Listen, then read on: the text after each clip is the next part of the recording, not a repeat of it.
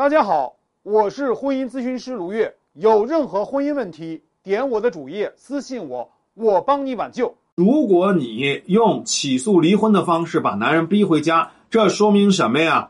这说明婚姻是男人的软肋，这说明你抓住了他的核心需要，这说明你啊第一次使用大棒是成功的。那么，既然你使用大棒成功，也找到了他的软肋。我们接下来要干什么？大棒不要停，我们要啊，步步为营，步步紧逼。既然你已经打中了他，既然你已经正中靶心，千万不要停下来。一旦你停下来，男人就要怎么样？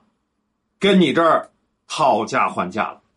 所以，千万不要停下来啊。那么，他如果不断。继续跟他说：“你这样不断呢，我照样是让你滚蛋，我照样是要跟你离婚啊！为什么？因为你不停止跟那个女人的交流，不停止跟那个女人的联系，而且我不光是要折腾你，我还要折腾那个女人。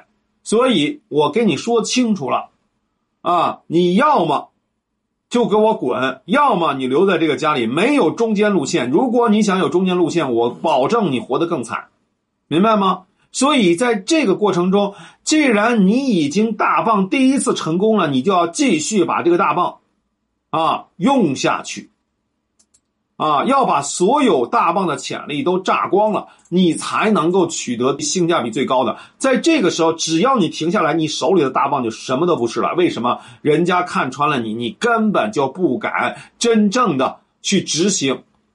明白吗？所以这个时候一定要记住建立信用，大棒不要停的目的就是建立信用。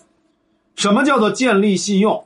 信用等于说到做到。如果你说到了，但是做不到，那你完蛋了，那你就没有任何诚信可言啊！所以一定要牢牢的在男人的脑海里面注入这四个字儿：我说到做到。那只有这样，你说一句话。一个唾沫一个钉，一个萝卜一个坑，人家才能够去怎么样，真正的听话照做，知道吗？你说到做到，男人才能听话照做，啊！如果你说到做不到，那我告诉你，你从此就被男人吃定了。搞清楚这一点啊，就明白了。